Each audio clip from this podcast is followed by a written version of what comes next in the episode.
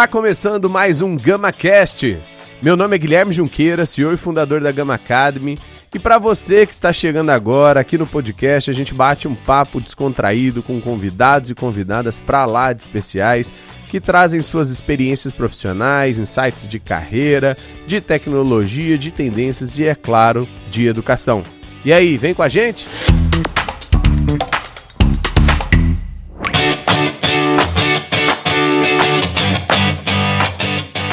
Senhoras e senhores, sejam bem-vindos a mais um episódio do GamaCast, podcast onde reunimos pessoas e muitos talentos das áreas de recrutamento, de educação, mercado de trabalho, carreiras em geral.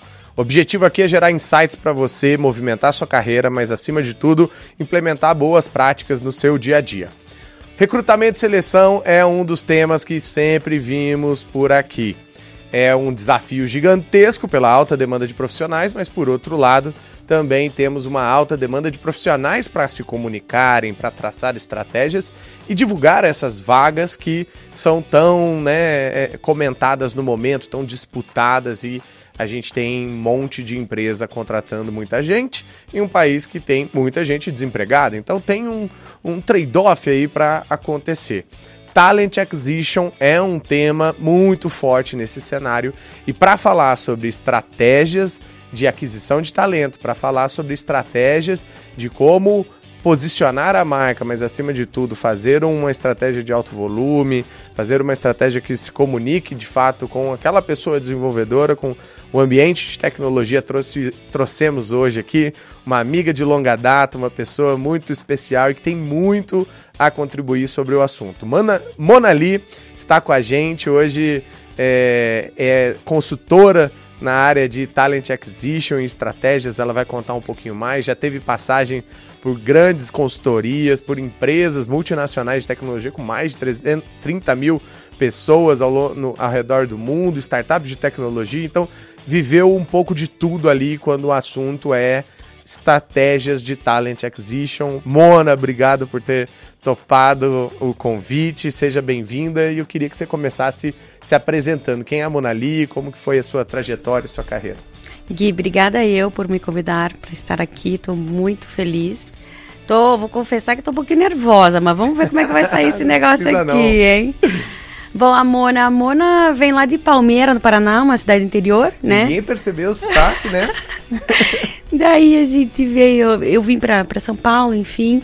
Minha carreira anterior a Talent Acquisition é na área jurídica, mas aí eu venho para São Paulo e capturo uma primeira oportunidade de trabalho aqui na Corn Ferry, que era uma consultoria. Uau. É, uma consultoria internacional de. Uma das de maiores. É.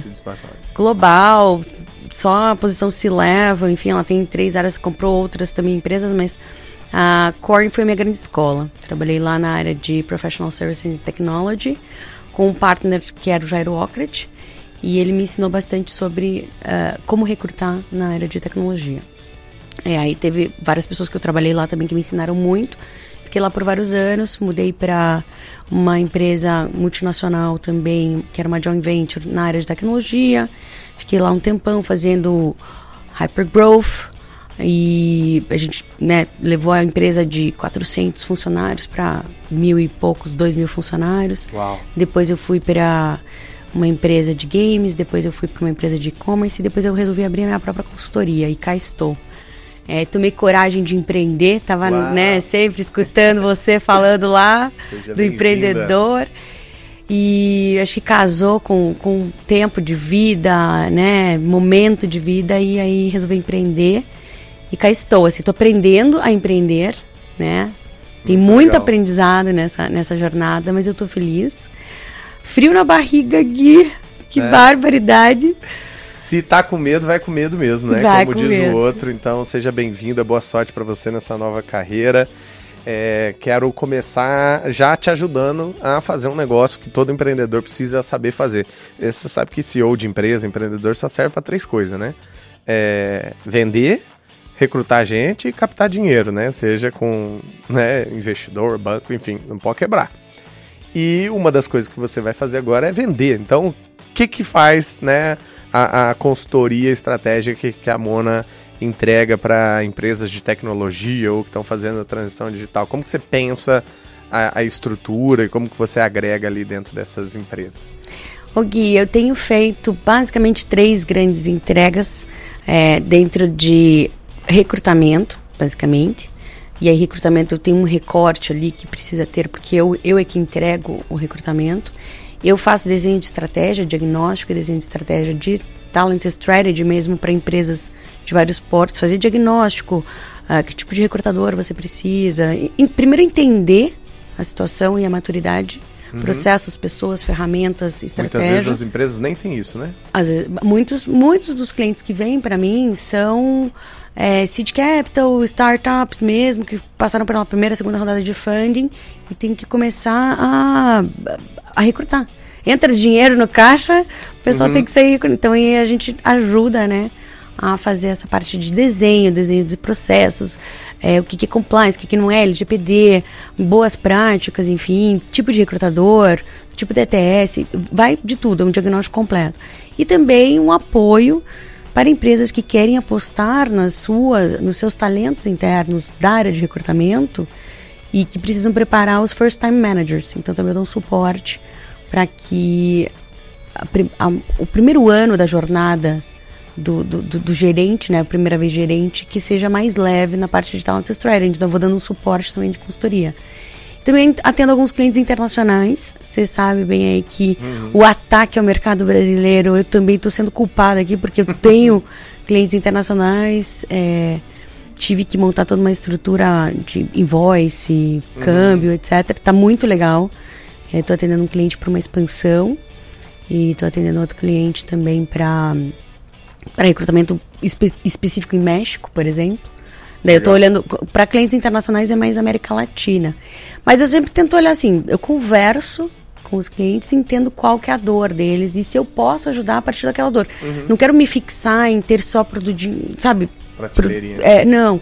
Tem a prateleirinha que roda e eu acho que mais ajudar, tentar entender. E, e aprender junto, né, Gui? Tô, tô aprendendo também no caminho. Eu não, não, não não sabia que eu ia inventar essa coisa do fast career track, deu certo, uma, duas, três vezes tá dando certo. E tô adorando fazer. Legal. Então, é nessa Não, é, é, é, muito legal que essa posição de consultoria te dá um olhar muito mais holístico, né? De, pô, você pega uma indústria de games, depois vai para uma indústria de educação, depois vai para uma fintech, e aí você vê adversidades, coisas da marca, coisas que influenciam positivo ou negativamente e vai te dando mais repertório, né? Acho que isso é uma coisa legal. E desde que a gente se conheceu né, consultoria de, de, né, de tecnologia que você atuava, você sempre vendeu isso também como uma, um grande diferencial para os candidatos, né?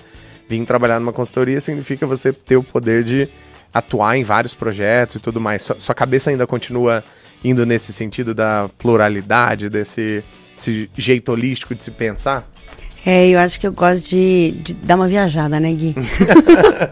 Viajar um é, é, um pouquinho de tudo. Ir lá para o abstrato, voltar, mas aterrizar também. Acho que a gente não pode viver só no abstrato, mas ter a capacidade de, de pensar, desconstruir, construir, entender, se perguntar para que, que serve cada coisa, entender qual é o propósito, aonde agrega valor, que problema está resolvendo, está resolvendo algum problema ou não está. Eu acho que a gente tem que montar esse Lego, sabe? Essa coisinha uhum. de montar o Lego, entender e não complicar. Tentar eh, uhum. simplificar, olhar o que, que, qual é o problema que a gente está tentando resolver, qual é a oportunidade que tem aqui. Temos que contratar pessoas? Como vamos fazer isso? Pô, de várias uhum. formas. E a gente vai montando as pecinhas as e pecinhas. com coerência, né? Concatenando as ideias, com coerência, tá trazendo um fio condutor, que não seja também tudo. Mas eu acho legal, assim, sabe, explorar.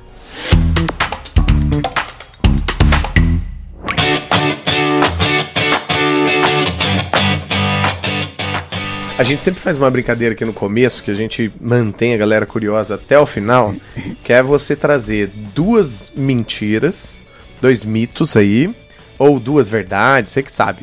É, duas verdades e uma, e uma mentira sobre Talent Acquisition. O que, que talvez esteja na cabeça das pessoas como uma grande certeza, todo mundo fala, mas realmente é um mito, mas você não vai falar qual.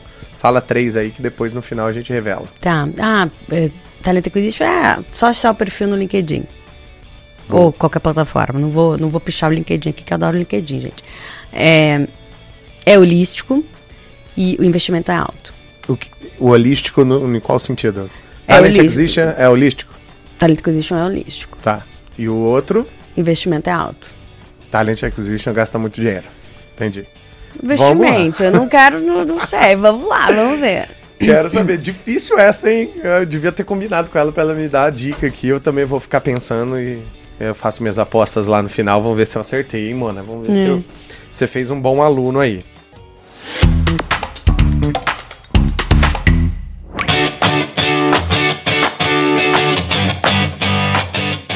Bora falar agora sobre estratégia de aquisição de talentos, né? Quando a gente está falando em aquisição de talentos, é muito parecido com marketing, né? É legal como a, a gente consegue fazer algumas analogias de você comunicar, você ser entendido, você mostrar uma proposta de valor e a troca ali é o tempo da pessoa que vai participar de um processo seletivo, que vai de alguma forma agregar né, ao, seu, ao, ao seu conjunto de dados ali. Então co- vamos começar explicando então qual que é a diferença né, de uma contratação normal e de uma estratégia de aquisição de talentos um pouco mais consolidada, estratégica, pensada. O que, que é o, o tirar pedido e o que, que é efetivamente o, o- a maquininha, como fazer, como montar ela. É, você já falou aí uma parte, acho que da resposta da diferença entre o que é uma contratação e o que é um talent acquisition. Às vezes uma contratação é só uma contratação, ela foi feita de forma simples, sem um olhar ah, 360. É uma, uma- é uma dor pontual, você vai lá, contrata e pronto. Você vai fazer uma oferta que tem que ter um checklist ali, tem um checklist. Ah, quanto paga, o que, que a pessoa vai fazer, tem essa experiência, a localidade e foi. É, talent acquisition é muito mais amplo, né? Ela não é só o recrutamento. O recrutamento é uma parte do talent acquisition. Talent acquisition é você olhar 360, que você vai olhar o mercado, você vai olhar a indústria, você vai olhar a localidade, as pessoas, a vocação daquele lugar, você vai olhar a marca empregadora, você vai olhar cultura, você vai olhar é, perfil de fundador, estratégia de negócio, estrutura que você tem interno, qual a condição, qual que é o budget, qual que é. Você vai fazer toda uma SWOT analysis, né? Tudinho. E, e o talent acquisition vai ter que olhar para tudo isso, do macro para o micro e do micro para o macro. Então, assim, vai muito mais amplo. Saber quais são os skills, quais são as competências, como que a empresa quer crescer, como é que ela vai fortalecer aquela base, como é que ela vai desenvolver aquela base, como é que ela vai promover pessoas. Talent Acquisition passa por tudo isso. Tem que estar conexo com cada pontinha da empresa. Não adianta eu adotar uma postura, uma fala e uma imagem no Talent Acquisition, lá no recrutamento para fora, que depois a pessoa vai entrar dentro da empresa e não vai encontrar aquilo. Entendeu? Sim. Não adianta. Então, É as artificial, coerências. Não, e as coerências, sabe? Tem que estar amarradinho, tem que estar bacaninha. Então, pra mim, passa por cultura. Você tem que estar alinhado com finance, com marketing, com, ah, com a parte técnica, com, com o core. E muito, eu acho que, se for empresa de founder, tá, tá muito junto ali, pegando o DNA mesmo. Se for empresas maiores, eu acho que tá muito conectada com a estratégia, com a liderança, entendendo muito o que tá vindo. É, quando a gente para para pensar em, em uma vaga e na divulgação dela, né, vem sempre algumas, algumas soluções na cabeça, mas sempre são norteadas com o que você é enquanto companhia, o que, que você demonstra enquanto cultura e qual é o desafio que você tem para dar para aquela pessoa. Principalmente quando a gente está falando de tecnologia, tem, tem um lado da pessoa ser muito motivada ao que ela vai fazer, né? Ela não quer talvez ser só uma coisa muito operacional, ficar fazendo, quer ajudar a pensar, quer ter autonomia, quer de alguma forma. Quais são as soluções que você tem visto assim que realmente são um game changer na hora de divulgar uma vaga, divulgar esse desafio, divulgar essa cultura e ser entendido, né? Porque é, comunicação é o que o outro entende, não é o que a gente fala. Como que é, você tem visto soluções que se adequam, que entra como uma luva a demanda e que a oferta acaba se sendo proporcional, né, ao que você está pesquisando, buscando enquanto profissional? Eu acho que o sucesso para divulgação das vagas passa por uma, um planejamento prévio, um- uma pesquisa prévia. É, eu acho que a gente precisa entender muito bem a persona que a gente quer conversar com aquela vaga, entender onde ela mora, o que, que ela come, onde ela vive, uhum. é, realmente falar com aquela pessoa e no formato que aquela pessoa vai consumir. É, e utilizando as ferramentas, obviamente, que você tiver condições de, de, utilizar o budget, você pode ter budgets altíssimos em Talent Acquisition. Hoje você tem integrações dentro do sistema do ATS, depois eu posso até entrar em detalhe, que você já compra campanhas ali, é, em dólar, uhum. entendeu? Então, voltando aqui, o, o, job post, né, a divulgação da vaga, ela tem que passar por esse planejamento de pesquisa e persona, até fazendo um, um design thinking de repente, porque ela tem que conversar certinho com aquelas pessoas. Senão o teu funil não vai funcionar. Senão você vai ter lá 10 mil aplicantes e entre o aplicante e a primeira qualificação para a entrevista vai ser baixíssima taxa de conversão, né? Se você, por exemplo, quiser contratar para o metaverso, vai lá no metaverso, uhum. né? Se quer contratar para, enfim, eu, eu, acho que o ambiente, a, a fala, a palavra, o jeito que tudo tem que estar tá casado, tem que estar tá conexo, uhum. né? Tem que estar tá coerente e muito falar com o teu público, né? Imagine você que eu estou contratando só pessoas de inovação e de design, de, de repente é um processo super burocrático. Hum, Sim. Né? É, não dá certo. Não dá certo. Coerência é tudo, né? E estar onde essas pessoas estão, seja no online, no offline, enfim. Uhum. Às vezes é, você não vai para uma plataforma de job board, às vezes você vai para um, uma community, uhum. às vezes você vai para um evento, às vezes você tem que criar um evento para atrair aquelas pessoas para você poder divulgar a tua vaga. Ou às vezes você tem que se tornar é, é, referência de alguma coisa para que você possa atrair. Sim. Assim, tem um milhão de, de coisas. Né, tu, é, um milhão de coisas assim. A, você pode até fazer uma festa, um congresso. I don't know, mas sabe? Sim. Tem que de Sei lá, vamos tá trazer lá. o John Papa aí vai falar, mas vai falar com a, tem que acessar Legal. aquela aquele pool. Recrutamento é intenção, é né? É chegar lá e tudo mais. Tem que. Eu lembro quando a gente se conheceu, a Mona veio me reclamar, falou assim: Ô Junqueira, amei esse programa de formação, Gama Experience, você lembra? Uhum. É, acho que tava lá. Eu ia na, lá nas tuas feiras. Na, na Oxigênio e tal, e, e, a gente fazia uma feira de contratação que basicamente fazia uma inversão, né, de, de modelo, né, que o, a empresa que fazia o pitch. Então a Mona ia lá e falava, tava com tantas vagas, é, a, a empresa é, faz isso, a cultura é essa, tudo mais, e as pessoas iam lá e desejavam a empresa. Então era muito legal, só que a Mona chegou e falou assim, ó, mas o volume tá baixo, a gente precisa de mais gente, eu sozinha aqui tenho 80 vagas. É, e aí ela me ajudou a pensar em um formato muito carinhosamente apelidado por academias. Education Recruiting vira então uma estratégia que a Mona ajuda a descobrir. A gente está falando de 2017 para 18, hein, gente? Então faz bastante tempo que ela tem experiência com isso e ajudando a formatar de um lado de produto, né, como uma BP, como uma uma, uma, uma estrategista ali de, de talentos, de aquisição de talentos e aí a gente formata o primeiro que já rolou do Brasil, uma academia onde ao invés das pessoas é, de fato é, só serem testadas, elas também são educadas. O que, que te motivou a ter esse insight? O que, que você vê grande valor nessa estratégia e por que, que você recomenda ela? Gui, eu lembro que quando eu conheci o Gamma Experience, achei fantástico, adorava a, o programa que vocês faziam de ensinar as pessoas, né? Tecnologia. E eu vi ali uma, uma potência, eu enxerguei uma potência. Falei assim, eu preciso conversar com esse público do jeito que o Gui conversa. Eu preciso ter uma persona que me represente no Talent Acquisition. E eu preciso ter um lugar onde eu prepare os candidatos, tire eles do nível de prontidão que eles estão hoje e dê uma acelerada nesse nível de prontidão. Mas também eu preciso dar alguma coisa para o candidato. É uma troca. Então, assim, o Education Recruitment veio muito para mim no sentido de se eu der as minhas horas para participar de um processo seletivo, o que, que, eu ganho com isso? Eu ganho learning, eu ganho aprendizado. No education recruitment, o candidato vai ganhar aprendizado. Seja ele, ele pode ganhar uma oferta de trabalho, né? Conquistar, não ganhar, né? conquistar uma oferta de trabalho, mas ele também vai ter o learning todo na campanha. E depois o bootcamp. O bootcamp você pode pilotar, você pode dar para todo mundo, dependendo do budget da empresa, você pode dar para todo mundo, pode dar só para aqueles que saírem melhor, enfim. Uhum. Aonde você pilota a parte que você vai contratar, mas eu pensava assim. E aí, eu lembro que você, você me comentou de uma, uma, um acesso a uma base de dados que você tinha, dos teus cursos, etc. Eu falei assim, tá aí. É aí que a gente vai resolver o problema dos 80 devs. E o que eu achei mais legal é que foi muito melhor do que eu imaginava, Gui.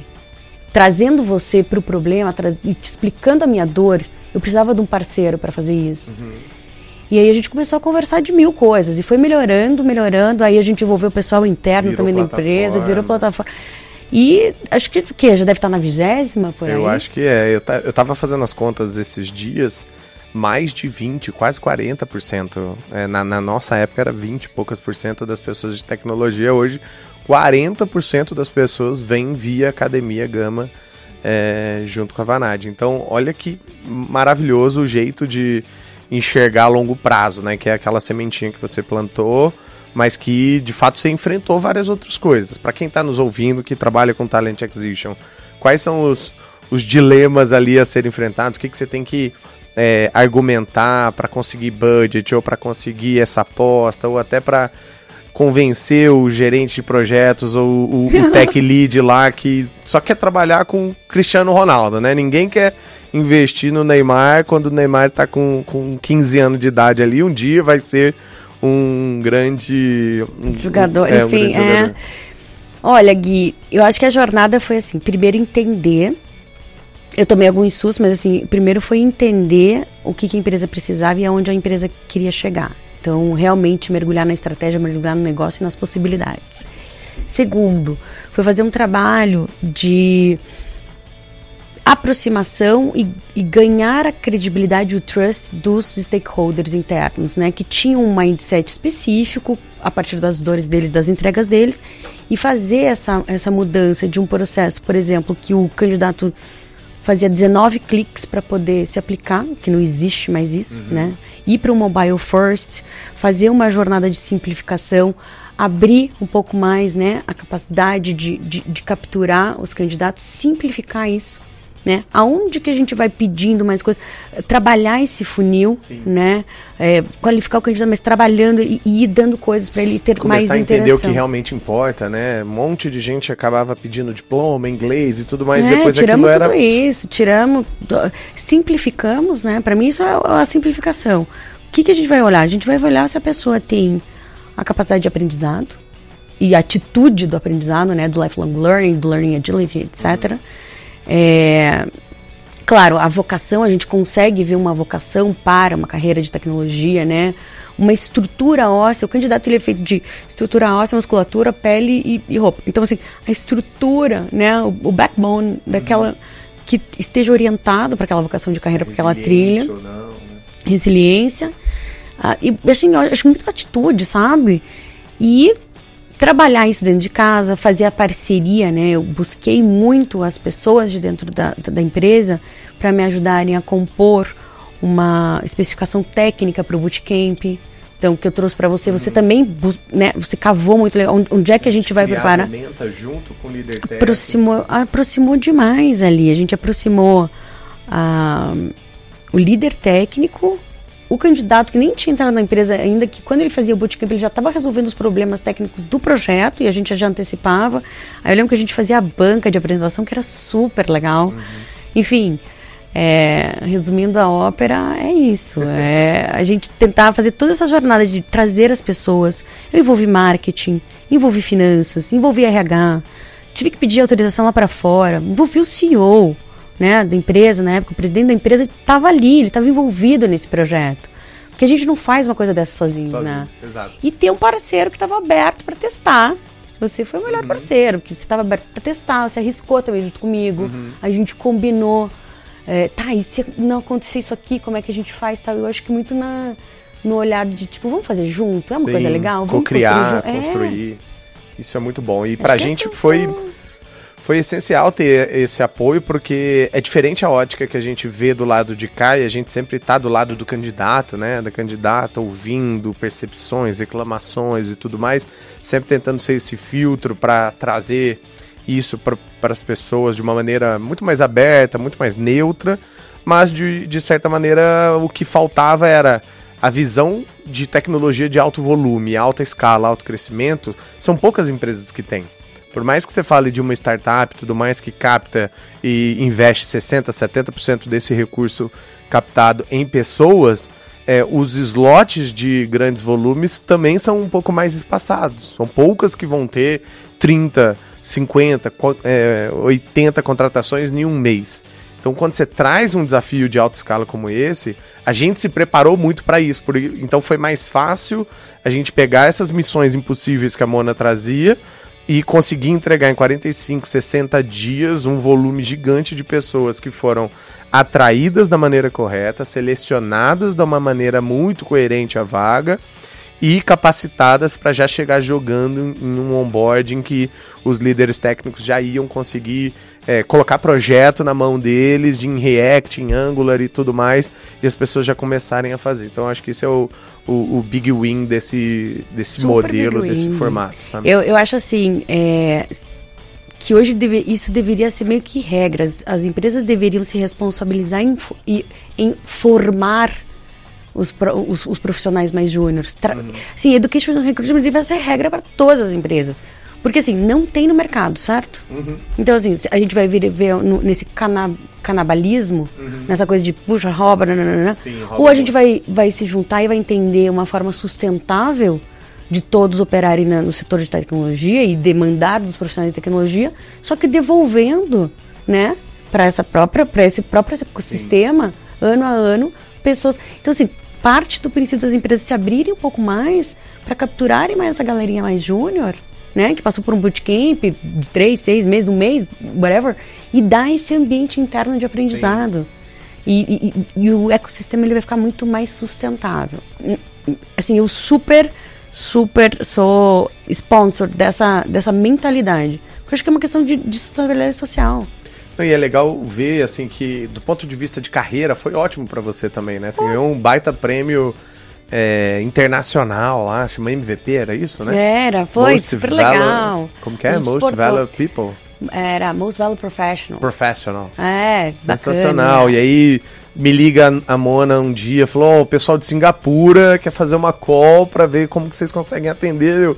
o quê? What? Como? É, a gente já queria levar você Internacionalizar, enfim. Então acho que é bom para o profissional que está nos ouvindo agora também pensar em alternativas diferentes, que por mais que adicione um risco a mais no que você já está fazendo ali, fazer a mesma coisa não vai trazer resultado diferente. Isso é uma constante e, e, e para mim é uma grande verdade.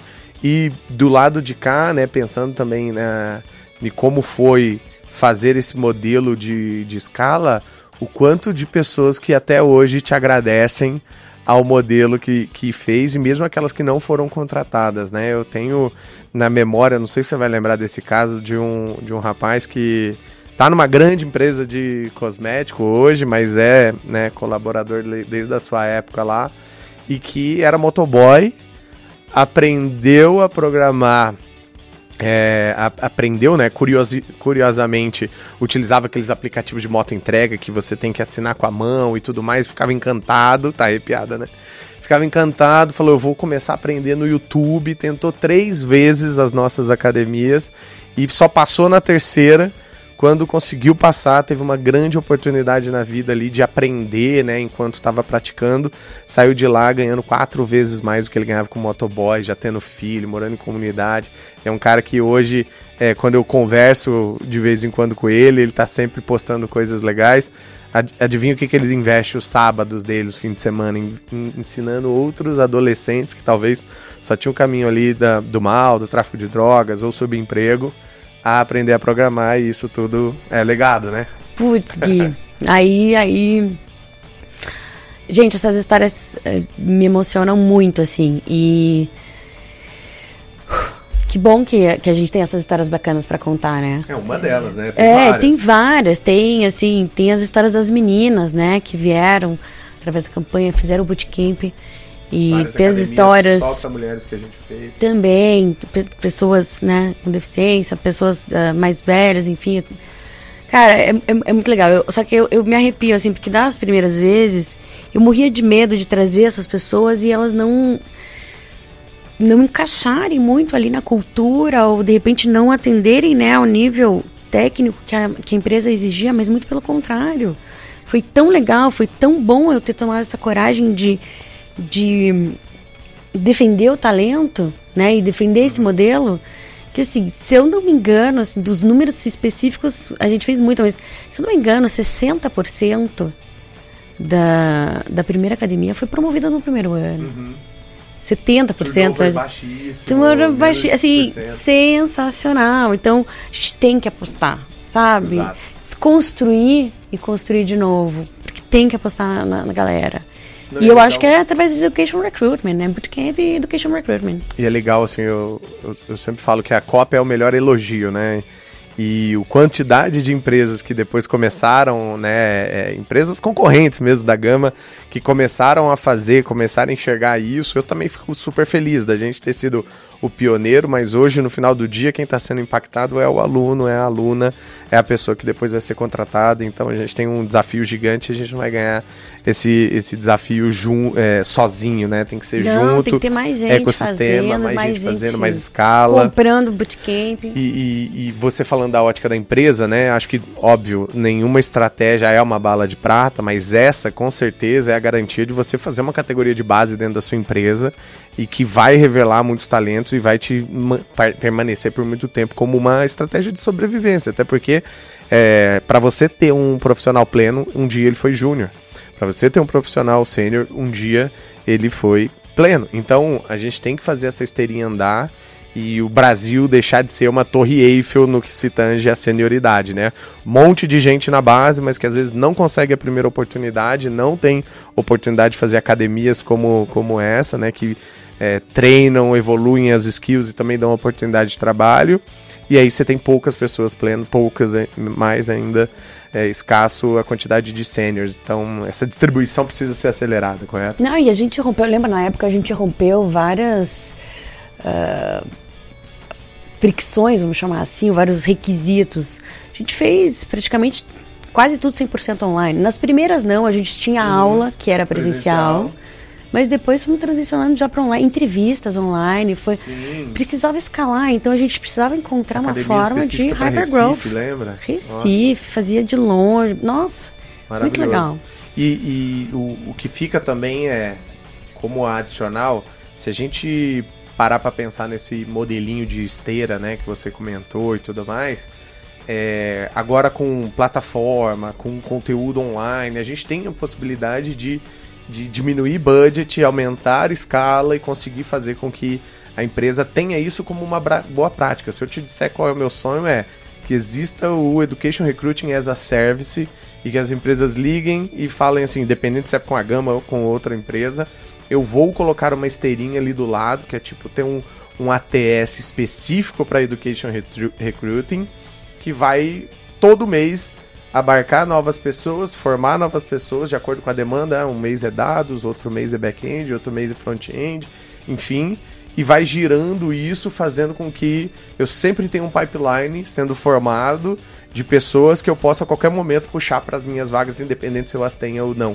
Então, de alguma forma, empresas passam a ser escolas e a corresponsabilização disso democratiza o acesso a conteúdo de qualidade, porque aquela pessoa que não vai ter grana, 5, 10 mil reais para pagar num bootcamp, pode estar sendo financiada por alguém e isso vai ser algo que vai ser uma gratidão imensa e, e não, tem, não tem preço. Que a gente lê no Glassdoor, por exemplo, de empresas clientes Gama que vão lá, fazem isso, ofertam e as, as pessoas vão lá escrever textão agradecendo, obrigado por ter mudado minha vida. Eu tinha uma realidade muito ruim que eu dependia financeiramente do meu marido e eu me sentia ali muito é, amarrada é, para dizer não quero mais, quero o divórcio e conseguiu fazer isso depois de ter uma academia, saber que tem novos superpoderes, que é o que o conhecimento entrega, né? Isso é foda. Ah, a educação é transformadora, né, Gui? Você é mais do que ninguém sabe disso. Você é um profissional fala. que traz a educação para as pessoas. Esse alcance tem que, tem que, tem que ir lá. Tem, a gente tem que fazer. Um dia tem que levar uma academia lá para Palmeira. Muito bom, vamos fazer. Vamos Palmeira fazer lá Academy. na Palmeira. É, Palmeira Academy. Boa. Ô, ô, Mona, a gente sempre fala de mercado é, de uma maneira muito holística, né? Como você trouxe e tal. Quais são os insights que você vê, assim, no mercado como um todo, de maneira mais transversal, que dá pra gente trazer para Talent Acquisition, dá pra gente pegar exemplos até de fora. Pra quem não acompanha ela no Instagram, gente, siga lá, Monali. É, no, no Instagram, depois a gente vai deixar todos os dados aqui também mas ela sempre compartilha coisas que estão rolando lá fora. Você vê que é o inglês impecável dessa pessoa, é, gringa quase, e que sempre traz esses insights. Como que você faz essas conexão? Quais são os insights que você vê de mercado para a área de recrutamento? Ah, eu, eu, eu, tento fazer bastante pesquisa, porque com a consultoria eu tenho que entregar muito valor agregado no, naquilo que eu estou ah, fazendo para o cliente.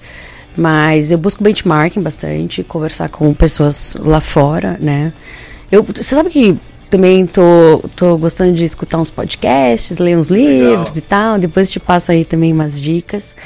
É, vejo também quem são as empresas, quais são as empresas que estão fazendo trabalhos legais. Claro que a gente tem exemplos maravilhosos como Google, etc.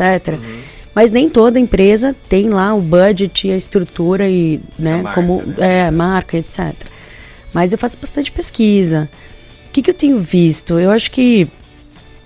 Vamos começar por um básico, assim. É, application de candidato mobile first.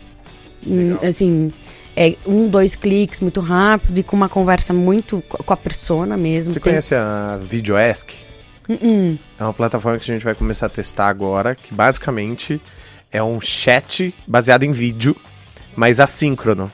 Então a recrutadora vai lá, você, você clica na vaga, vai abrir Mobile First. Aí a recrutadora tá lá, tipo, oi, tudo bem? Eu sou a Mona.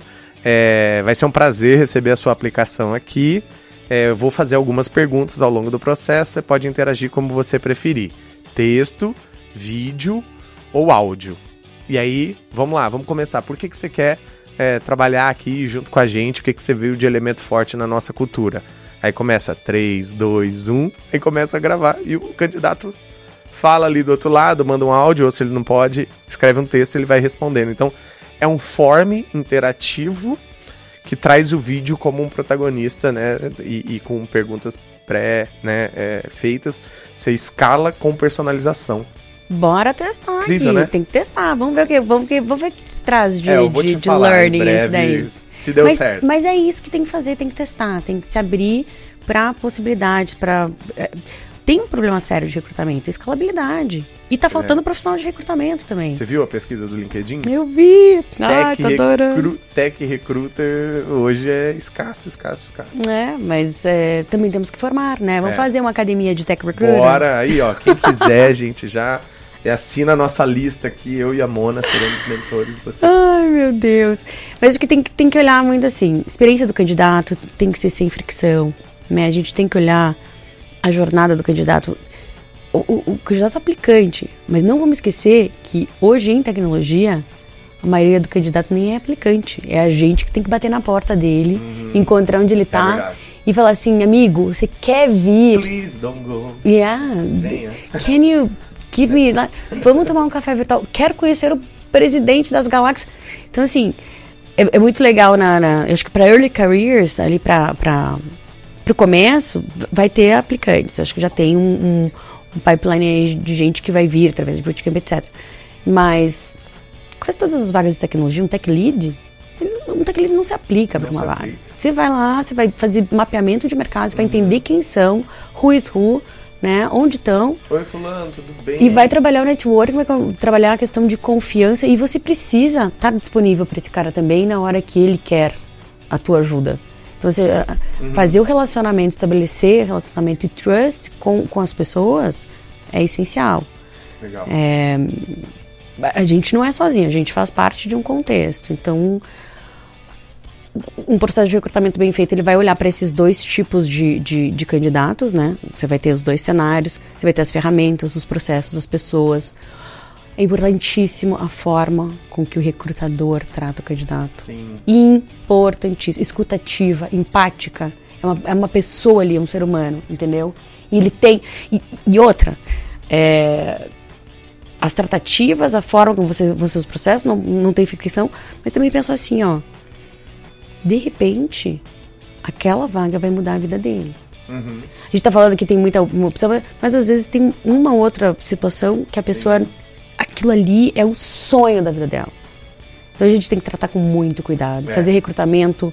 E principalmente quando você está representando uma marca que não é né, o Netflix, não é o Google, não é o Nubank. Então traz muito desafio. E a grande maioria está trabalhando em marcas que estão lutando para ter seu lugar ao sol. Por exemplo, a gente tem clientes B2B é, que vendem só para empresas. Então é comum que muito menos devs conheçam essa empresa, porque não é marca Nubank, de varejo, ele, né? É, é, o Nubank ele mesmo pode ter o cartãozinho lá e tal. Agora, como que você faz, né, com uma empresa B2B que você tem que primeiro dizer, ó, eu sou muito boa, eu tenho um propósito, eu faço é, algo muito relevante em relação à tecnologia, eu tenho desafios aqui capciosos para você me ajudar.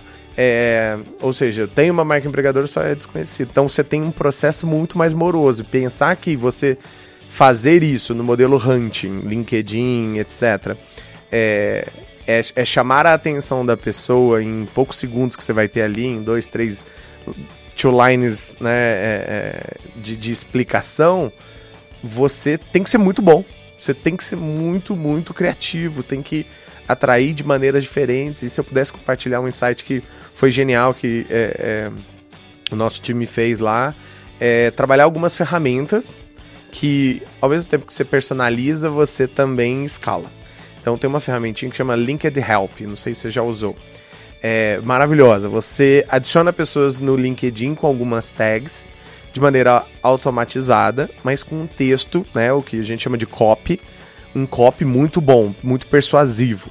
E aí a gente também conseguiu alimentar o robozinho ali com alguns perfis que tinham uma, uma característica em comum, profissionais que estão há mais de dois anos estagnados no, na, no, na vaga no LinkedIn ali, ó, no último emprego, no atual emprego dele, está parado há dois anos. Isso significa que a pessoa pode estar repensando, né? Eu não cresci aqui, é, nem, nem que seja, né, de level 1, level 2, level 3, alguma coisa assim, deve, deveria ter acontecido, né? E... Ou ele não atualizou o LinkedIn Ou ele dele. não atualizou o LinkedIn, pode ser, mas daí o robozinho ia falar, ó, eu vi é. que você tá... É, aí eu mesmo fiz o copyzinho. Eu vi que você tá mais de dois anos, né, sem ter algum tipo de movimentação na sua carreira. E a vaga que a gente tem aqui é muito você. Queria saber se você tem alguém para indicar, porque a gente tá querendo muito um clone seu olha o nível do copy, né? Olha o nível da persuasão de você trazer um, um, um, algo que realmente chama a atenção da pessoa, mas não tá lá implorando, mas ao mesmo tempo tá é, vendo que você personalizou a sua busca, que no caso, né, a gente filtrou por alguns indicadores lá. E aí, quando ele respondia, aí que você vai mandar o form, aí que você vai mandar um link de agendamento. O que muitos headhunters fazem, eu acho que é tentar ser o Rambo, sabe? Atirar para tudo quanto é lado e sai adicionando pessoas e mandando o, o mesmo convitinho, o que causa um, um, um, generalismo desnecessário, sabe? Toda personalização, assim como né, quando você está conquistando, fazendo aquisição de cliente, né, a customização, é a, é a mesma coisa para o recrutamento. Todas as ferramentas de marketing, de potência, de alcance, de distribuição, de ad, o que você quiser o recrutamento é, é, igualzinho, a analogia é, muito uhum. parecida. Muito parecida. É, no, no recrutamento a pessoa não está comprando um produto, né, nenhum serviço, ela está tomando uma decisão de carreira. Claro que o output, né, o, resultado é diferente, mas o que você vai trabalhar é, é, muito parecido. Você vai usar tudo demais. Eu até acho que não tem mais diferença, sabe? de marca, do, a propaganda do produto, a propaganda do serviço, a propaganda da, do, do, recrutamento. O recruitment marketing, para mim, tinha que ser junto tudo ali, junto, né? tudo junto. Se o, o artista lá tá falando que, ah, olha aqui, meu produto. Ele também fala, ah, e tem vaga lá na empresa, você não quer trabalhar ah. lá também. Eu sempre falo, eu já provoquei algumas CMOs, alguns CMOs para fazer essa convergência. E algumas empresas fazem isso bem. Isso. E outras não querem misturar. Ainda não, tem se você essa... pensar que endomarketing, né, é também uma mistura de marketing com RH, mas fo focado para dentro, por que não pegar esses inputs e outcomes ali do, do que é vivido, o que é feito ali dentro, a forma de você comunicar, os rituais que você tem, para ajudar a recrutar, né? Usar isso no inbound recruiting. Isso é muito legal. Mas você já viu que às vezes você entra na página de, na página de uma empresa, até você achar onde é que está a página de carreiras, aonde horrível. que você vai aplicar. Gente, é um caminho que se a pessoa não, não, não tiver passado, não, não, não chega lá. E eu já, já colocaria assim, ó, dependendo do desafio de, de, de talentos que aquela empresa tiver, já tá lá no, no first page ali, tem que Sim. tá fácil. No mínimo, que isso ainda pensando que vão ter pessoas que vão aplicar, porque senão vai ter que correr atrás. Eu não sei você, mas me mandam direto né, nas perguntas no, no, LinkedIn ou no Instagram se, se o caminho para uma tech recruiter deve ser é, generalista ou um caminho mais especialista, né? Eu escolho um eixo e vou.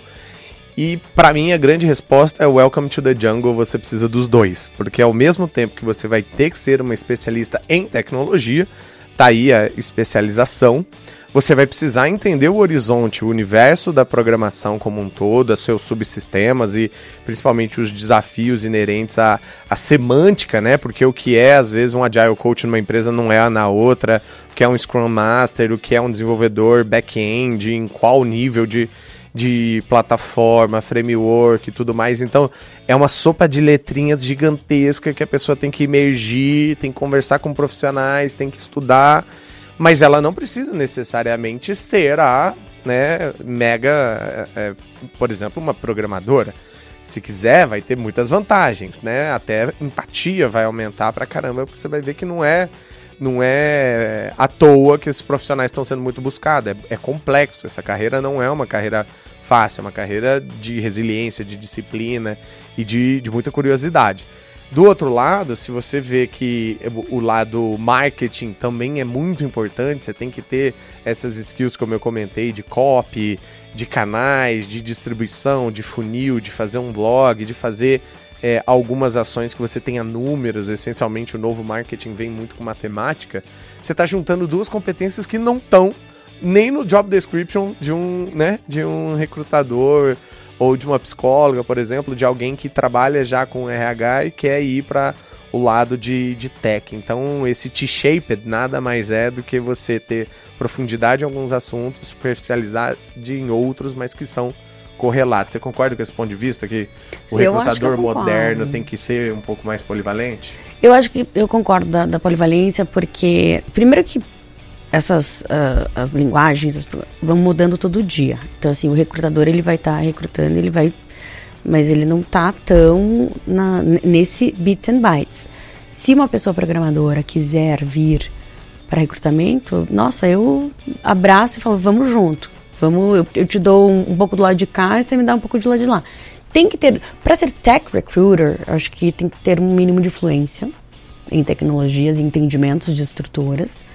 É, a primeira entrevista com o recrutador geralmente não se uh, pretende fazer uma qualificação técnica específica do candidato, então acho uhum. que tem que ter mais uma conversa sobre motivações, âncoras de carreira, uhum. momento, né? Projetos. Projeto, o que, que a pessoa quer, a experiência, o, o que, ela, que, que ela entende como bom para ela, etc. Eu acho que essa exploração o recrutador tem que fazer muito bem feito. Porque se ela vai, se o recrutador vai influenciar de uma pessoa sair de um lugar para o outro, é para que aquela pessoa seja feliz e para que ela voe, né? uhum. né? Você não quer levar um candidato para uma outra empresa ou dar a ele, né, intermediar ele para um emprego que ele vai ser infeliz, que, que aquele ambiente para ele não é bom, que ele não vai florescer, que ele não vai voar. É muito perda de tempo, né? E é muito karma. Sim. Recrutador tem karma. Daqui a uhum. pouco aí vai, vão xingando a, várias gerações da, da, da, família da gente, né? Então, eu acho que a gente tem que primar por primeiro nessa nessa conversa do tech recruiter, o tech recruiter para mim ele tem que ter a fluência técnica e ele tem que também olhar para esses aspectos, ter uma conversa humanizada com o candidato e entender realmente o que, que faz bem para ele, uhum. o que ele uhum. quer.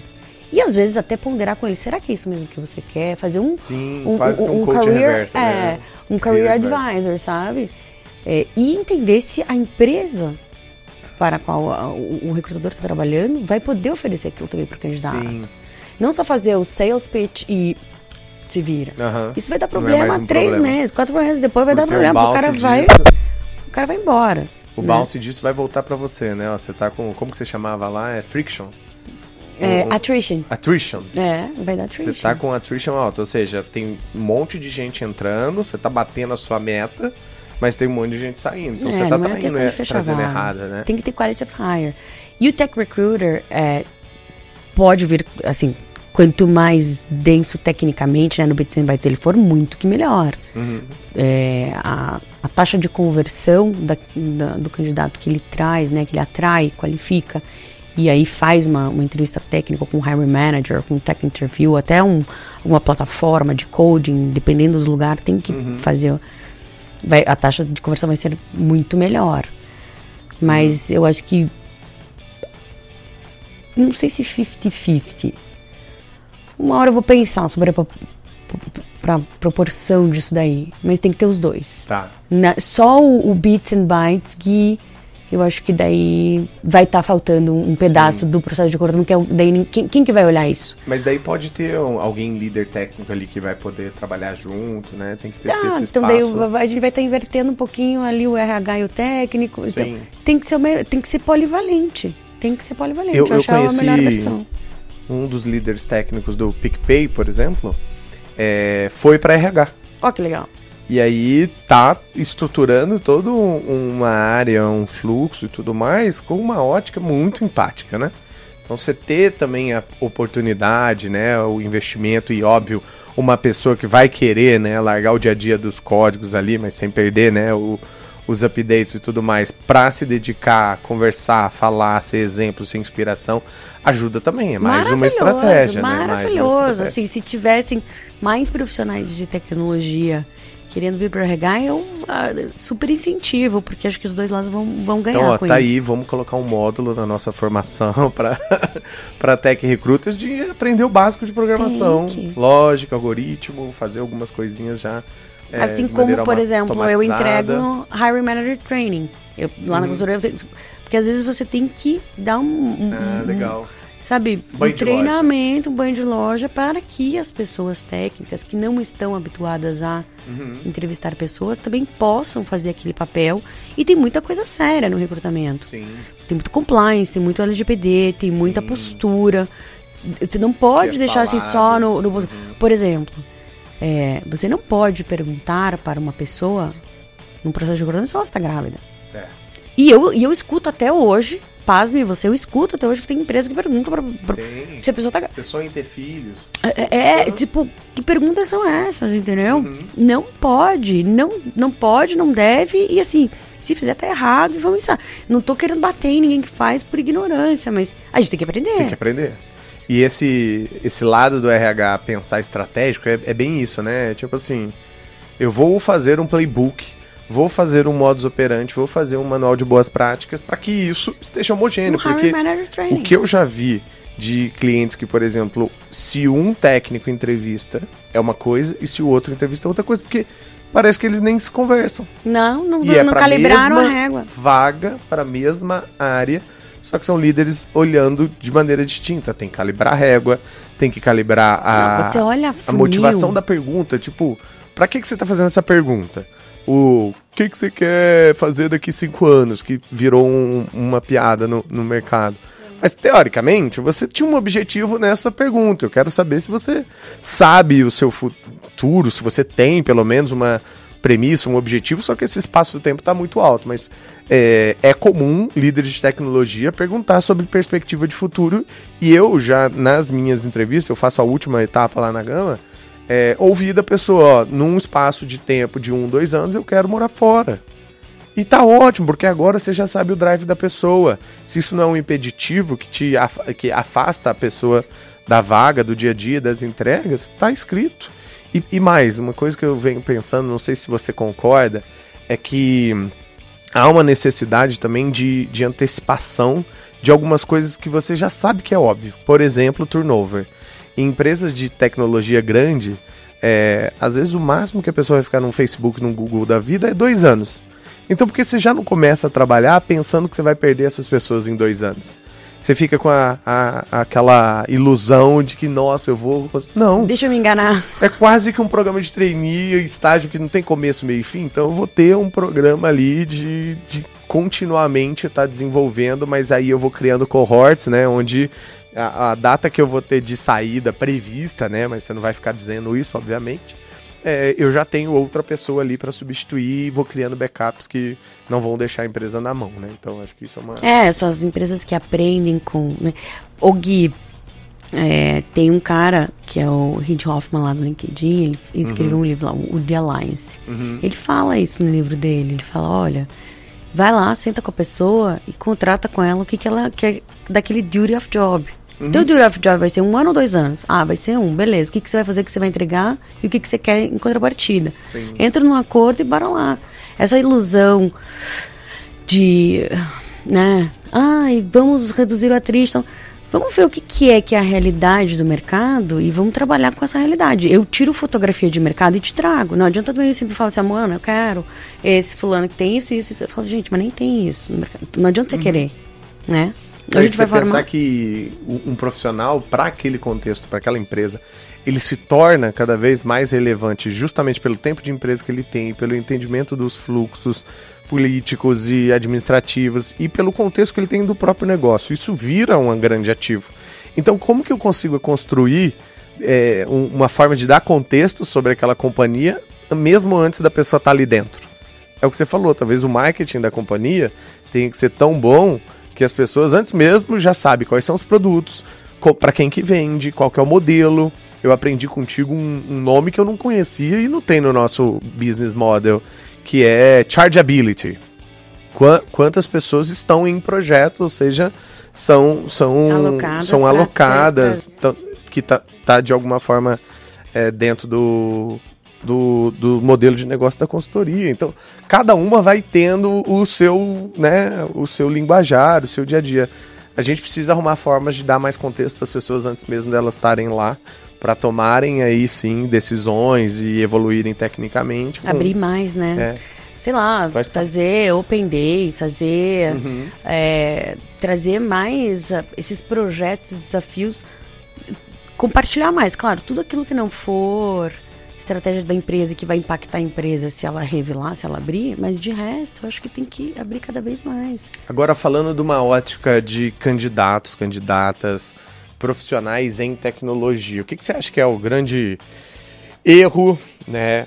Qual que é o grande acerto? Qual que é a grande tendência e que um profissional que esteja nos ouvindo agora possa parar, pensar e falar, pô, minha carreira aqui tem um um, um, um, trilho pela frente gigantesco, mas a cada três meses eu posso ir para um outro emprego que isso não é mais um julgamento, ou eu tenho que ter um planejamento muito claro, muito cristalino.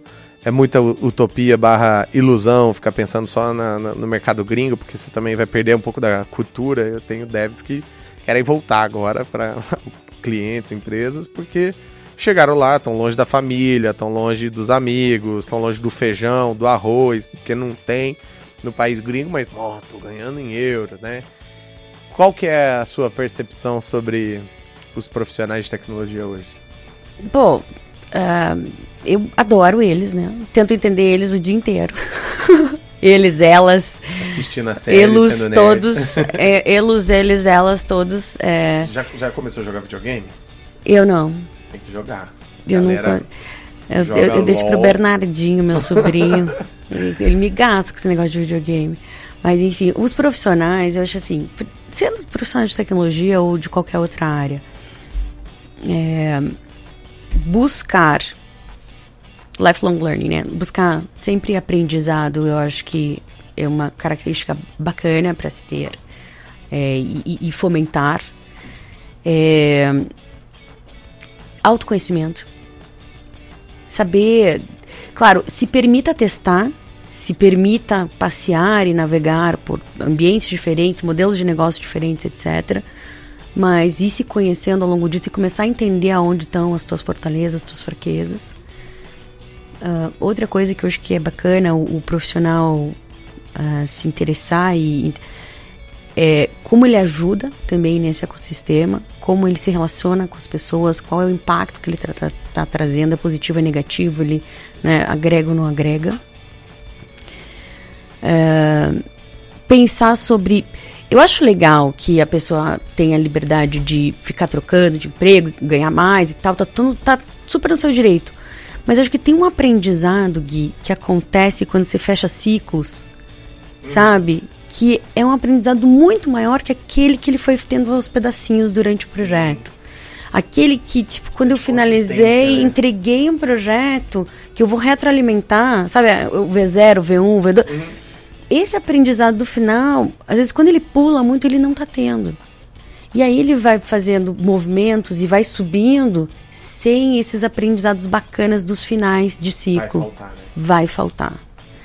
É, e aí como é que repõe isso numa hora que você já está alavancado de salário, de senioridade, não, e a expectativa sobre você é proporcional ao salário que você ganha. É. Se você quer ficar subindo na carreira né, sem fechar esses ciclos e sem fazer né, ciclos de boas entregas, você vai acabar sendo um profissional cada vez mais caro, mais inconsistente em talvez um conjunto de, de experiências que você poderia ter quando há essas entregas macro, né? Há uma visão mais holística, uma visão do todo, dos problemas, dos empecilhos, e você vai só aprender pequenas partes de blocos, né? É, então eu acho assim, eu acho que vale a pena repensar essa coisa da de trocar toda hora. Não tô aqui para julgar ninguém, cada um sabe do seu é, que faz feliz.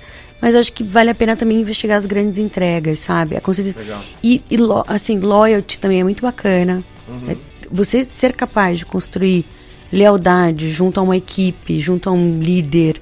Acho que fala muito bem também da pessoa. Não estou criticando quem não o faz. Mas acho que tem, tem coisas boas e ruins dos dois é, lados. É, exatamente, isso que eu ia falar, porque do lado da, a empresa também, acho que tem também é, aprender a, tipo, como. Ninguém é obrigado é. a ficar lá se tá uhum. ruim, se você não vê perspectiva, se você não tem devolução, se você de alguma forma se sente estagnado ou parou de aprender, aí acende o alerta. Né? Mas essa coisa, a empresa, não existe a empresa, né? Uhum. As pessoas que estão naquela empresa. Exato. Então a gente, o recrutamento é uma responsabilidade maior, porque é, a empresa vai ser aquilo que o recrutamento trouxeram. Tem lá algumas pessoas que vão trocar rapidamente, dois anos, três anos. Tem alguns que ficam e que fazem uma essência, né, um core. Mas a, a gente tem que recrutar bem também. Sim. Encaixar as pessoas, encaixar é, diferentes perspectivas, trazer, é, fortalecer ambientes que são abertos a discussões e que as oposições não sejam brigas, Sim. né? Que você respeite muito uhum. e escute. E às vezes é, ah, é tão, tão legal, né? Assim, tipo, pô, não concordo com isso. Ai, pô, mas eu concordo. Ah, e aí eu mudar de ideia. Tem a, o Adam Grant fala isso, né? Sim. Think Again. Adoro. Nossa, Sim. eu sigo ele muito no Instagram. ele é muito bom. Ô, Mona, se hum. a gente fosse parar para pensar no futuro do trabalho que tá chegando por aí, você apostaria que esse modelo por projetos vai ser um, uma constante? Por exemplo, eu, eu tô ouvindo cada vez mais, não sei se você percebeu também, o as a service, o per project. É, é, mas é assim, tange qual é a li linearidade entre ética é, no sentido de um profissional que tem um CLT, que tem um conjunto de regras e tudo mais, e que ao mesmo tempo está trabalhando PJ para outra empresa em dois empregos e sem ser transparente para as duas. A gente sabe que esse futuro do trabalho remoto, né, dá muito mais autonomia, né? É menos comando e controle, mas ao mesmo tempo depende bastante de como o profissional vai olhar aquilo lá como uma oportunidade ou como um oportunismo. Qual que é a sua opinião sobre esse, esse futuro que pode ser realmente mais baseado em projetos do que eu sou de uma empresa? Eu sou do projeto e eu vou fazer aquele conjunto de entregas. É para todo mundo esse futuro? Ô Gui, eu acho que a gente nesse, nesse ponto aqui é fogo no parquinho esse tema, né? Quente uhum. e, tem vários pontos de vista. Eu não, não parei para analisar todos, mas assim, eu já pensei sobre.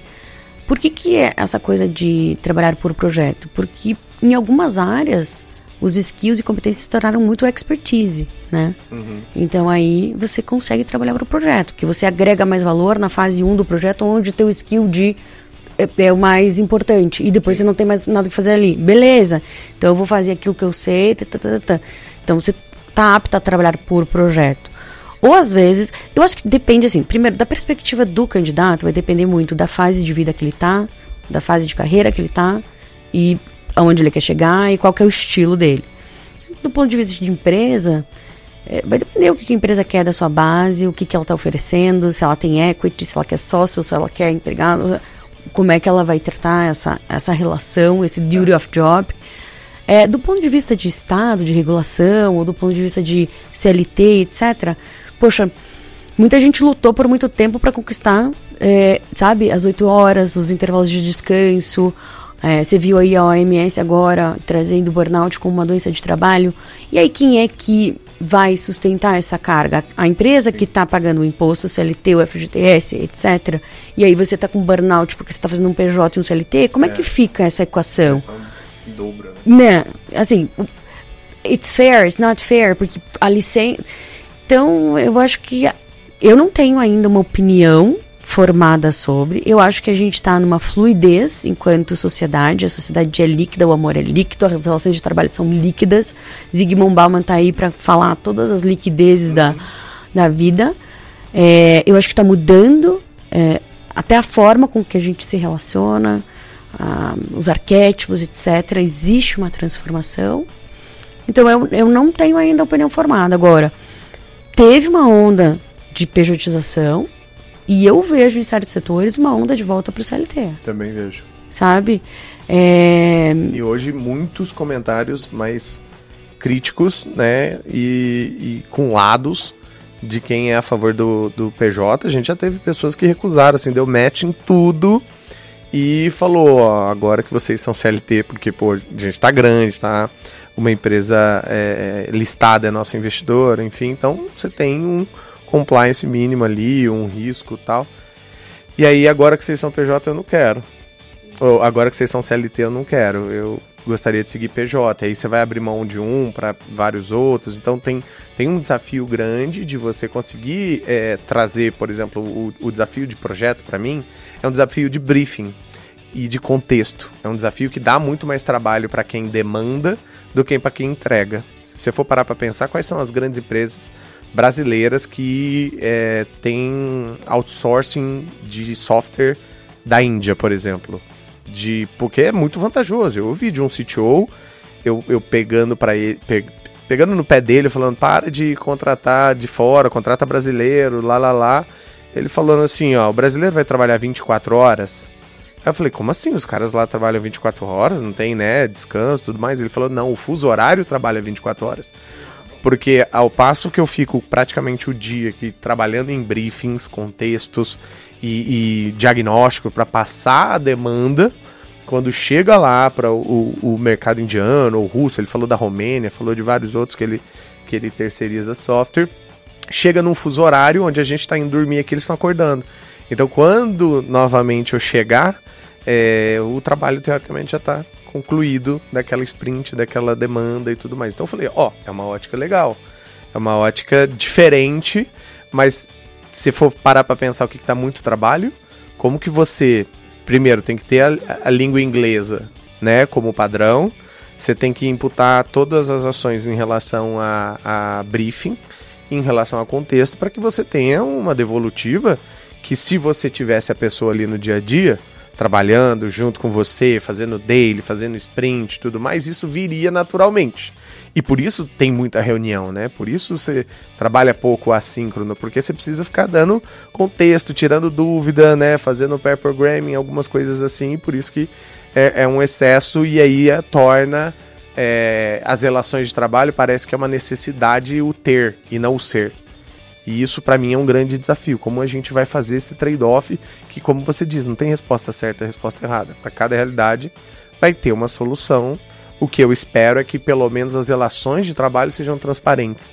Se eu sou um dev que estou num, numa empresa PJ, que tem toda a expectativa, tá dando, fazendo toda a parte dela ali, é, independente se acha justo ou não a sua remuneração e tudo mais, isso é uma decisão é, e uma, uma, uma coisa que está sob seu controle, só pedir para sair, né? Não, não, gosto, não quero, enfim. Mas aí fazer algo pelas costas, né? Me parece o oposto do, do, da lealdade, me parece que talvez a pessoa não esteja tendo empatia do outro lado. Então acho que tem que haver do, dos dois lados esse, esse olhar. Óbvio que, novamente, cada contexto é um contexto. Estou falando pela minha realidade da empresa ao qual né, a gente todos os dias está entregando muito valor, colocando people first e colocando também uma cultura muito forte de valorizar transparência, radical candor e tudo mais. Então, acho que eu, eu sou do seu time aí, não tenho resposta pronta não, mas vale a reflexão, né?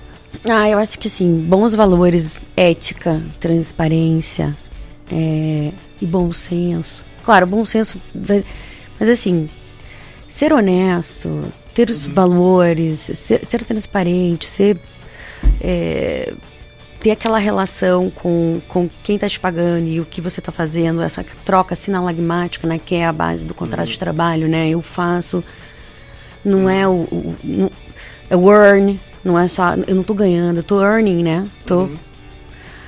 Tem que ser uma troca, né? Eu acho que sim, tem que ser uma troca justa. Claro que as empresas tendem a ser muito mais fortes nessa perspectiva da, da, da polaridade, né? Uhum. Mas elas também olharem para o seu papel social, seu papel dentro dessa essa valorização das pessoas, não ter tanto. Se eu não queria tocar em temas que de repente podem ir para política e não sei o quê, mas eu acho que a horizontalização das empresas pode vir a, a ter uma, uma um incentivo de repente das pessoas terem um pouco menos um pouco menos de diferenças, né? salariais. E as salariais também. Eu super entendo que um CEO, é, ele toma riscos, ele tem um monte de, de expertise, experiência anos, um monte de coisa ali. Mas assim, você precisa fazer. Sabe, o cara. Ah, não sei quem lá ganha não sei quantos milhões, 300 milhões de. de e, e, e o uhum. resto da base. Não, sabe, tem um pouquinho mais de equalização, sabe? Teve uma fintech que... nos Estados Unidos que, que fez um, um, modelo de remuneração que colocou um teto mínimo, se não me engano, era 70 mil dólares ano. É, qualquer posição é, seria o mínimo do, do salário ali. Foi mega criticada, não sei o que lá lá lá, daí deu algum, algum espaço-tempo ali, eles começaram a mostrar os resultados, quanto cresceu, índice de felicidade, as pessoas, né, é, sendo mais bem distribuído em, é, em relação ao modelo. Né? Se alimenta um, ambiente muito mais colaborativo, você tem as pessoas tendo as suas necessidades estruturais básicas, é, né, de cobertas. Aqui no Brasil, cara, é uma diferença muito grande. Esse abismo social não dá mais, sabe, Gui? Uhum. É, eu não, não quero criticar, não sou, não quero criticar, mas eu acho que a gente tem que começar a pensar como a gente faz as coisas com mais sustentabilidade. E, e, olhando para o impacto para todos, sabe? É, de, talvez eu seja um pouco esse... poliana lá de Palmeira, mas eu, eu, eu acredito numa sociedade que vive em comunidade, que tem, que todo mundo tem as suas demandas atendidas. Eu acho que tem para todo mundo. Sim. Não precisa ter esses dois abismos tão grandes. A abundância Agora... não precisa de abismo, mas ao mesmo tempo a única coisa que a gente tem bem distribuída no Brasil é desigualdade. Então temos que entender esse, esse movimento e tentar lutar para de fato isso acontecer. Eu acho que pequenas grandes revoluções já estão acontecendo e eu sou muito grato de ver isso de perto, assim, né? Eu acho que um, um equilíbrio e uma, e uma busca, é, principalmente falando na área de, de tecnologia, já está tá, tá sendo tomada e tá uma evolução que há 10 anos, 20 anos atrás você não via. Então, acho que quebrar esse tabu de que dinheiro é um é uma coisa né, é, distante, longe, não, pelo contrário, as pessoas, pessoas buscam cada vez mais uma remuneração melhor, um desafio melhor, um equilíbrio de qualidade de vida melhor e é, é uma constante que a empresa tente cada vez mais entregar, mas que o profissional também tem a sua corresponsabilização ali de porra, autonomia traz responsabilidade, é, alta remuneração traz uma carga também de entrega, né, de, de contrapartida. Então acho que esse equilíbrio que é o que Talvez eu já É, mas acho que a galera basta, tá, tá muito evolução. mais consciente da, da busca pela flexibilidade, work-life balance, de entender os seus papéis dentro da sociedade, da família, da, da comunidade.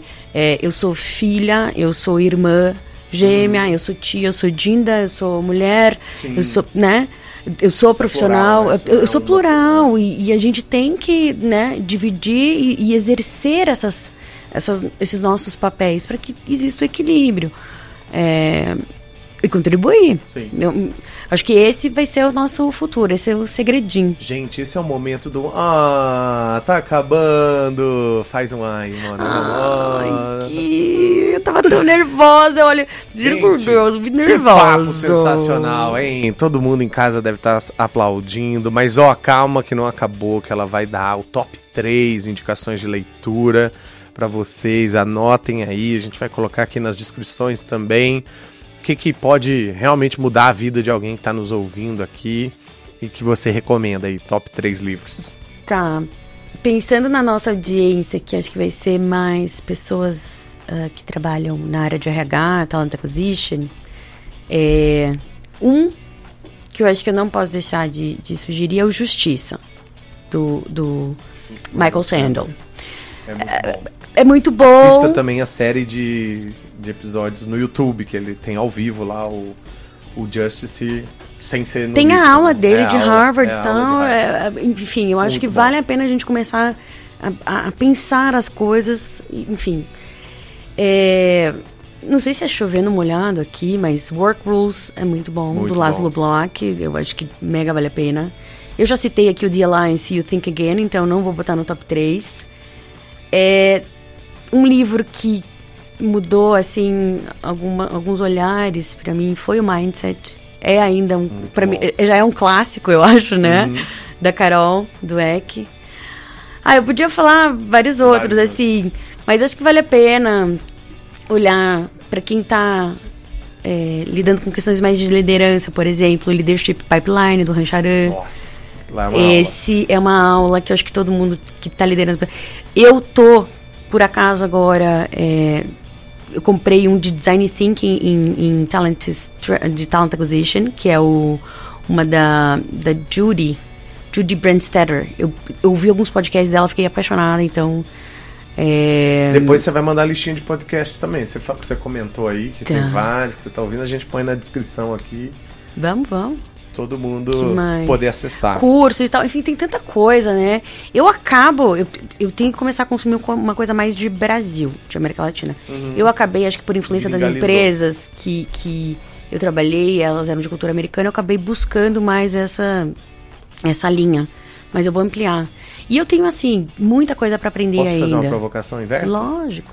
Em vez de ampliar o consumo que você já está fazendo de conteúdo gringo e brasileiro, amplia o compartilhamento desse conteúdo gringo que às vezes vai ter uma tech recruiter que está nos ouvindo aqui que não, não tem inglês ainda fluente, não vai conseguir acessar essas suas dicas, mas se você compartilhar lá no seu LinkedIn, no blog da consultoria e também no seu Instagram. Não, talvez vou, isso- vou compartilhar. É. Eu, eu- Já perdeu os- o, o- o medo de câmera. Você viu que tá toda. Nada, eu fiquei Leve, aqui, olha, eu, eu, eu fiquei aqui. hum, mas Para. enfim, eu compartilho sempre que eu posso. Eu, eu acredito nisso como uma um princípio de vida, assim. Tudo que eu recebo, eu compartilho. Tem que dar de volta, tem que pay Tá. forward. É, Falando em vida, eu tô, tô provocando nossos Ah, convidados Deus. aqui a trazer uma grande reflexão sobre a morte, que é o oposto. Que eu sempre brinco que a pergunta mais difícil que eu tive que res- é, responder de um mentor meu foi como que eu quero morrer, né?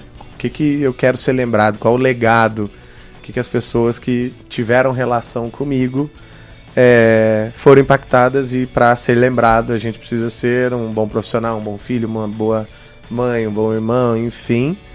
Quem vai ser a Mona depois que a Mona se for e qual vai ser o seu legado? Ai, meu Deus. Eu não sei, assim, eu já pensei. Eu não quero impactar demais, porque eu quero ser meio carbon neutral, assim. Não quero. Não quero Legal. fazer footprint, eu quero neutralizar, porque acho que todo mundo já quer influenciar. Eu não quero influenciar ninguém, não quero fazer a cabeça de ninguém, acho que cada um tem a sua jornada. É, não quero fazer ninguém sofrer, assim, eu acho que tenho muito medo de, por, sei lá, ignorância ou por meu de repente fazer alguém sofrer ou ofender, isso eu não quero. Então, assim, não quero que nunca fique um legado de, de alguma coisa ruim, muito pelo contrário. É, se eu puder contribuir, ajudar, abraçar, apoiar, estender a mão. É, acho que foi mais ou menos isso que minha mãe também me ensinou. Helpful. É, mas eu não sei qual que é o meu legado. E um aprendizado, se você tivesse um outdoor ali saindo de Guarulhos, você pudesse colocar uma frase assim que você repete para você mesmo, que você sempre fala tudo quanto é lugar, uma, uma, crença, alguma coisa que você acredita. Eu acredito na, na conexão verdadeira, sabe? Nós somos vidinhas aqui, célulazinhas sociais, enfim. A gente é um ser humaninho todo inteirinho. Então, assim, eu acredito em conexões, conexões relações verdadeiras. Uau. Eu acho que naquele, na, naquela coisa de memento mori, né? A gente tem po, tão pouco tempo, se a gente uhum. olhar... Eu já tô pra lá dos 40, né, Gui? Então, eu já começo a olhar... Jovem segunda... mais tempo. É, mas eu já começo a olhar quanto tempo eu ainda tenho, né? Porque eu já passei uma parte. Mas e é você é, é ansiosa com isso? Tipo, quero, quero logo, quero construir e tal, porque eu acho que uma a geração que tá vindo aí tá muito mais ansiosa, né? Em alguns assuntos sim, outros não. Outros eu sou bem, bem tranquila, mas alguns assuntos com certeza. E a, a, gente passou por muito tempo falando de morte, né? O Covid acho que afetou muito, é, então... Muito deve. Eu entendo a pergunta do teu mentor, eu acho que é uma, uma pergunta importante, mas eu quero pensar em vida. É. Quero quero pensar que, é como que eu vou temos ela ter aí a minha e eu gosto muito de natureza, né, Gui? Então eu espero que todo mundo possa também experimentar a natureza, se conectar também com a natureza, respeitar, uhum. respeitar esse ecossistema todo que a gente vive, pelo amor de Deus. E que nenhum ser humano. O que mais me dói é, assim, ver tantas coisas maravilhosas, mas ainda ver seres humanos. Né, uhum em situação complicada. Isso, isso eu já não tenho mais, não tenho, não tenho estrutura mais, Gui. Entendi. Lá na minha rua eu faço revolução, eu ligo, pra, eu tento ajudar, eu tento fazer, eu, eu, eu levo. Entendo. Eu sou exatamente assim. Que pelo amor de Deus. É foda. Tem gente querendo ir lá para Marte, mas eu quero que pelo menos que esses seres humaninhos aqui, que enquanto eu estiver vendo, pelo vá pro almoço, pelo menos. É isso. Senhoras e senhores, esse, esse foi o papo. Que isso, hein? Que papo foi esse? Obrigada. Vamos ter agora, agora a revelação das verdades e mentiras pela Mona Lee aqui sobre Talent Acquisition. Ah. Qual que era a mentira? Deixa eu, deixa eu chutar. É o do holístico? Não. Ele é holístico. Ah, então era o do. Qual que era o segundo que você tinha falado? É sobre achar perfis. Achar perfil. É mentira. É só sobre achar perfil? Não é. Muito mais que isso, gente. Se se falarem, ah, recrutamento. Não, não é, gente. É muito mais que isso. Uhum. Eu espero que as pessoas entendam todo o contexto de Talent Acquisition. E é uma delícia trabalhar com Talent Acquisition, gente. Eu convido. Uhum. Se quiser, eu ajudo. Pô, vem, vem.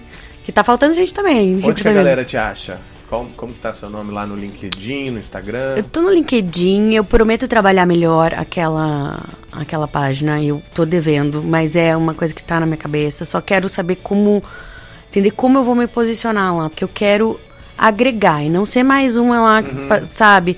Não quero, ai, minha marca, pessoa. Não é isso, uhum. entendeu, Gui? Eu quero, quero ajudar. Eu, eu, sempre compartilho, assim, tento compartilhar coisa que, que eu penso assim, puta, isso aqui vai servir para alguém. Legal. Eu acho bacana isso, mas eu preciso pensar numa estratégia e tal. Essas coisas de mídia social ficam muito a sério, né, Gui? Não dá mais uhum. pra gente fazer nada. Sim. Né? É, é. Instagram, eu, eu tenho um Instagram é... Que não sei se eu vou trabalhar. Eu acho que vou deixar mais para pessoal, mas tem uhum. lá Monali Malucelli, tudo junto. No LinkedIn é Monali Malucelli. Daí eu ponho entre parênteses Mona, que é meu nome de guerra, é Mona. Exatamente. ah, Maravilha. Então, tá aí o convite para todo mundo que gostou. Convido novamente para compartilhar esse episódio com seus amigos, amigas, redes sociais, grupos de WhatsApp, Telegram, enfim. Espero que tenha feito sentido para você. Espero que seu caderninho de anotações esteja cheio, sua mente esteja borbulhando aí de novas ideias. Me siga lá também no Instagram e no LinkedIn, Guilherme Junqueira no LinkedIn, Gui Junqueira lá no Instagram, arroba Gama Academy. Esse foi o GamaCast de hoje. Até a próxima. Valeu, galera!